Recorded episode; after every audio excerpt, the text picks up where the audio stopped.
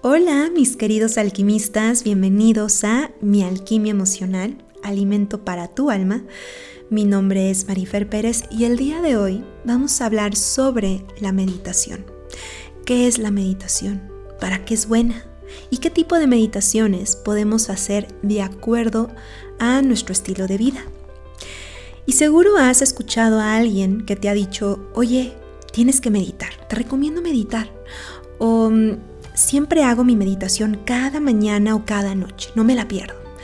Y si eres nuevo en este camino de la espiritualidad, una de las ramas más importantes es la meditación. La meditación es una práctica ancestral que ha experimentado un auge de popularidad en los países occidentales en las últimas décadas. Es una práctica milenaria que ha ayudado al hombre a trascender sus limitaciones, su ego, el apego, que es la causa de todo sufrimiento, según lo decía Buda, o las enseñanzas budistas. La meditación nos puede ayudar para muchísimas cosas.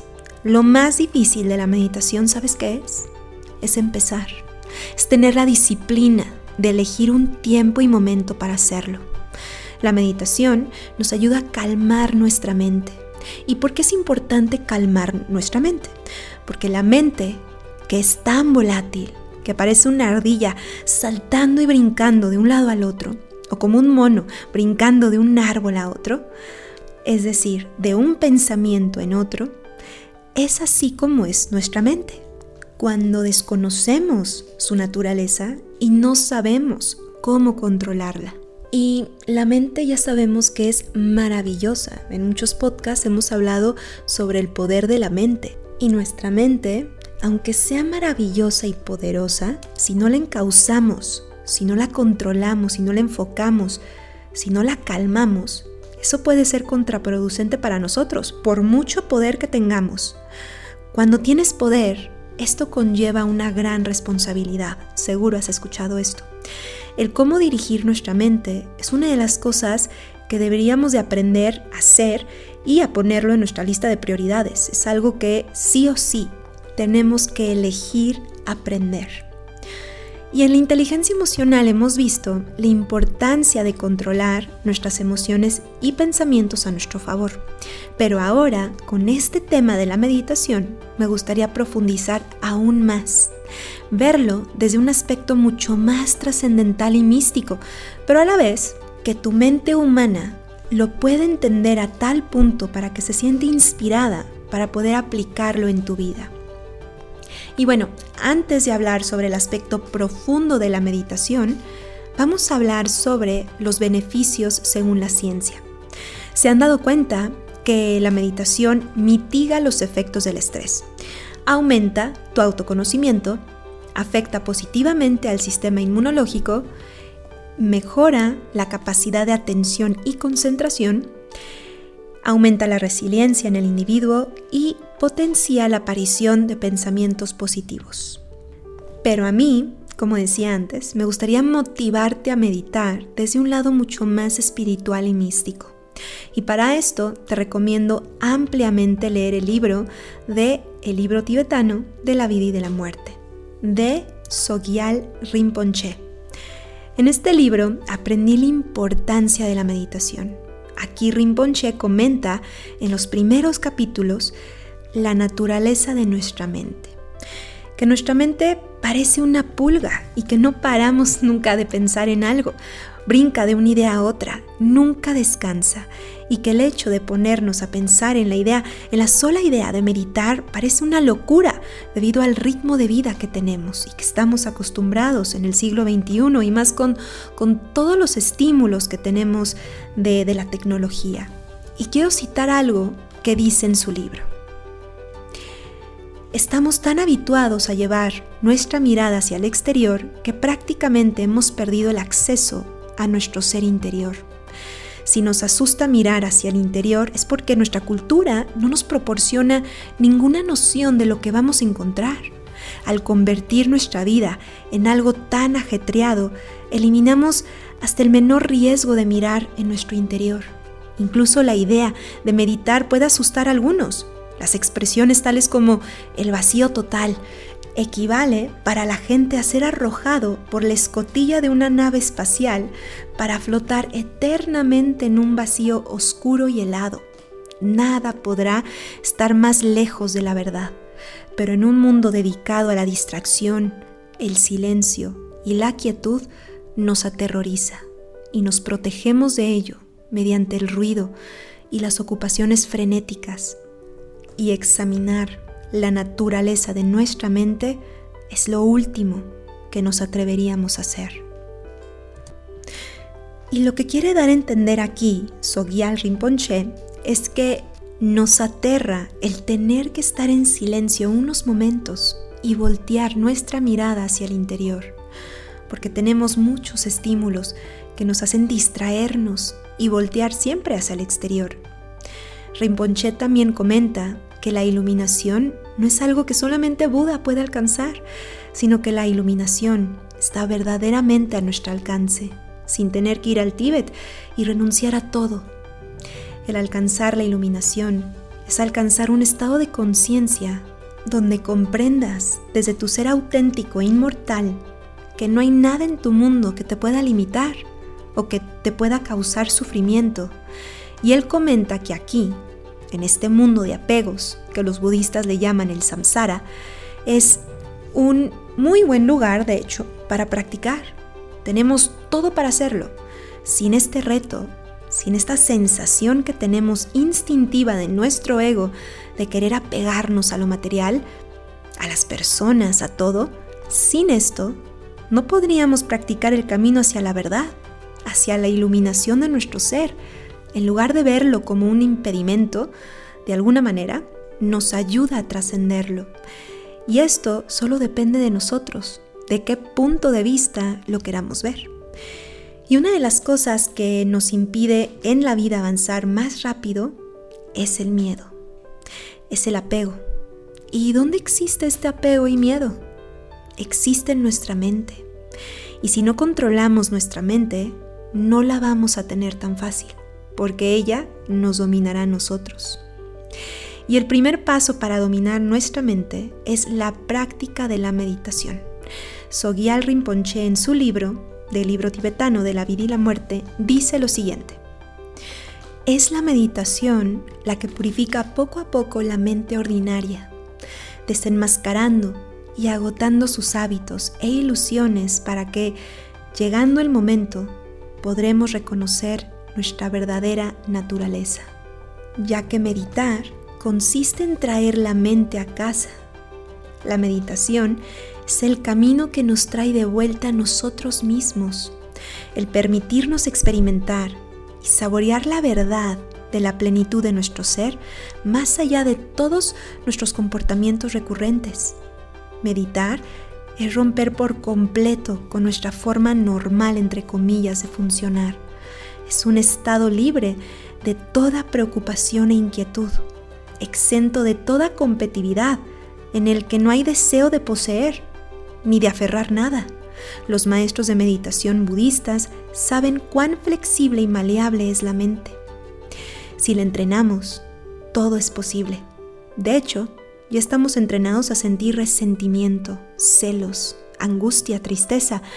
La hemos hecho un hábito.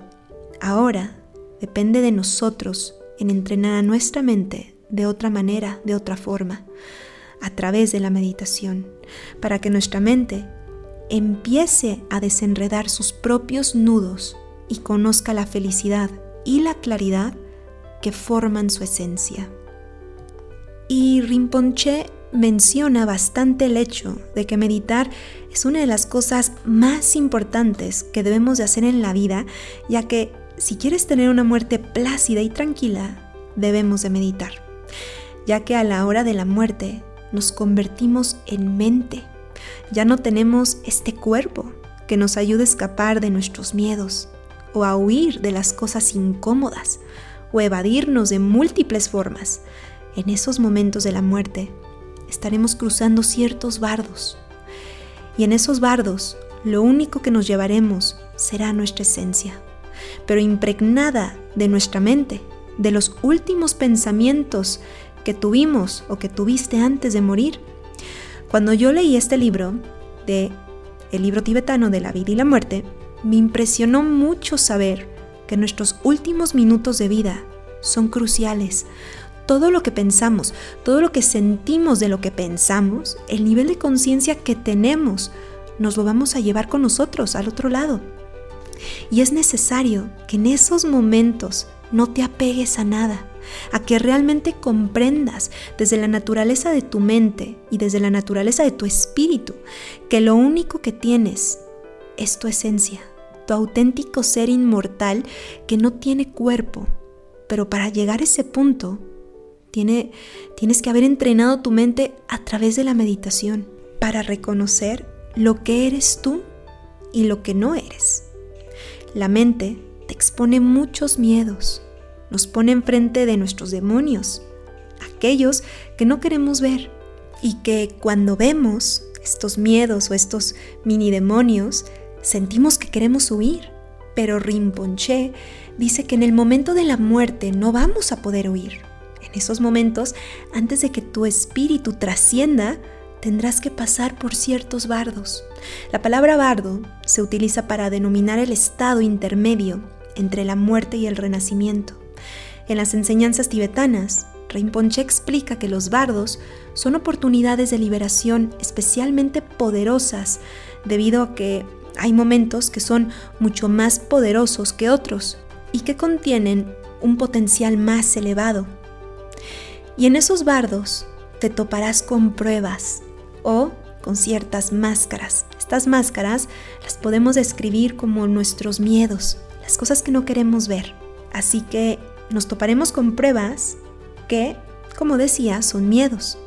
Las cosas que viniste a aprender en esta vida, a aprender ciertas lecciones, o como a mí me gusta decirlo, embellecer tu alma, pero para embellecerla tienes que tú comprobarte a ti mismo que pudiste vencer a esos demonios internos. Y en el libro lo describe como si estuviéramos soñando. ¿Acaso te ha pasado que cuando estás soñando y en ese momento tienes mucho miedo en tu sueño, quizás porque algo negativo va a pasar o te topas con la persona que, que, no quieres ver o pasa lo que no quieres que pase o ves lo que no quieres ver, ¿no? ¿Acaso te acuerdas cómo reaccionas en tu sueño? Hay veces que estás tan enojado o tan triste o tan asustado que no puedes con lo que está pasando en tu sueño, ¿cierto? Que quieres correr y no puedes, o que quieres pelear pero te atacan, o estás asustado y no sabes qué hacer. Pues justo ahí es nuestra mente. Y bueno, lo bueno de esta vida es que despertamos, ¿no? Y que decimos, ay, bendito Dios, fue un sueño, no está pasando en realidad, no estoy pasando por esta situación que me puede asustar, ¿no? Entonces lo que pasa es que nosotros despertamos. Pero bueno, volviendo al punto, es que justo ahí, en nuestro sueño, lo que pasa con nuestros miedos es nuestra mente. Es nuestra mente subconsciente en acción a través de los sueños diciéndonos, aún tienes estos miedos, ¿eh? Necesitas trabajar con esto, ya que el subconsciente te lo muestra en tus sueños siempre. La diferencia estriba en que cuando morimos, antes de que nuestra alma trascienda y nos fundamos en el todo, nuestra mente nos va a mostrar todo aquello que tenemos pendiente, según las enseñanzas de este libro, de el libro tibetano de la vida y de la muerte. Así que en este libro, como comentaba, nos dice que todo aquello que tenemos pendiente nos lo va a mostrar al momento de la muerte. Y si no hemos hecho un trabajo de meditación, donde sepamos distinguir la naturaleza de nuestra mente, si antes no hemos encontrado, no hemos hallado ese estado puro de nuestra mente, lo que va a pasar es que nos va a costar mucho trabajo distinguir nuestros miedos. Vamos a pensar que eso que vemos es real, cuando no lo es. Pero como tu mente no está entrenada para discernir lo que sí es o enfrentar tus miedos, completamente vas a comprarte esas máscaras, esas pruebas que te van a poner y vas a asustarte como en los típicos sueños que tienes y quieres huir. ¿Acaso no te ha pasado que tienes sueños, como decía anteriormente, que antes te podía asustar ver a una cierta persona o, o, estar en una situación y cuando ya te encuentras en esa situación en tu sueño, después de meses, ya no te causa el mismo impacto. Ya puedes ver esa persona y ya no sientes nada. O incluso ya no estás enojada o triste o lo que sea. O ya no huyes de esa situación.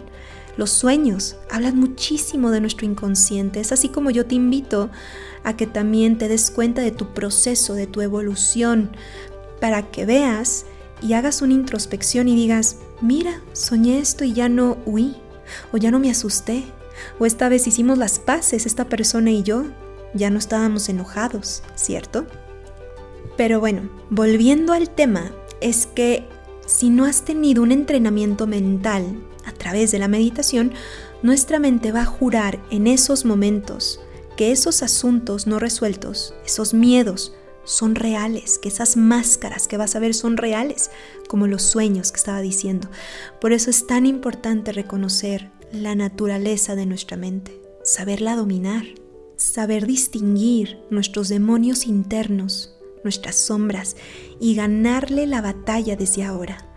Porque a la hora de que no tengamos un cuerpo, será más difícil escapar de aquello a lo que no hemos querido enfrentar. Y que en realidad es a nosotros mismos. La verdadera amenaza no es el otro, si te das cuenta, no es aquel que está fuera, sino que es la percepción del otro en nosotros, es la percepción del otro en mí. Tal cual como en la película Divergent o Divergent, como les gusta decirla, creo que es en la segunda, si no me equivoco. No sé si la han visto, pero se las recomiendo ampliamente porque al final es lo máximo. Y lo siento, pero sí voy a decir un spoiler con el objetivo de que verdaderamente pueda transmitirte este mensaje de la meditación, ¿vale? Así que si no quieres escuchar el final, no escuches esta parte. Aunque creo que quizás vas a entender un poco más el concepto de, de lo que estoy hablando. Así que si no has visto la película, te la recomiendo, porque al final hay una parte donde la protagonista se confronta con ella misma y es la batalla más difícil de todas, porque salen todos sus demonios a flote, todos sus miedos, y es ella misma la que se lo provoca de manera inconsciente. Es ella la que no puede dejar ir, la que no puede perdonarse. Es ella la que piensa que es un fracaso, que es una perdedora. Y no porque otro se lo diga, sino porque es ella contra ella. Y cuando libera la batalla, es cuando ella se permite ver a ella misma tal cual es, aceptándose, perdonándose, integrando por fin la historia de ella, la percepción de su historia de vida en ella y teniendo una compasión enorme, tan enorme que sus demonios se mueren, no pueden contra ella. Ella al final puede ver todo eso y sonreír, porque termina sintiendo y sabiendo con certeza que ella es mucho más que eso, y lo que algún día le dolió o le llegó a doler o causar algún tipo de sufrimiento, no era el otro, sino que en realidad era ella. Es la percepción, es la visión que ella decidió un día tener sobre su historia.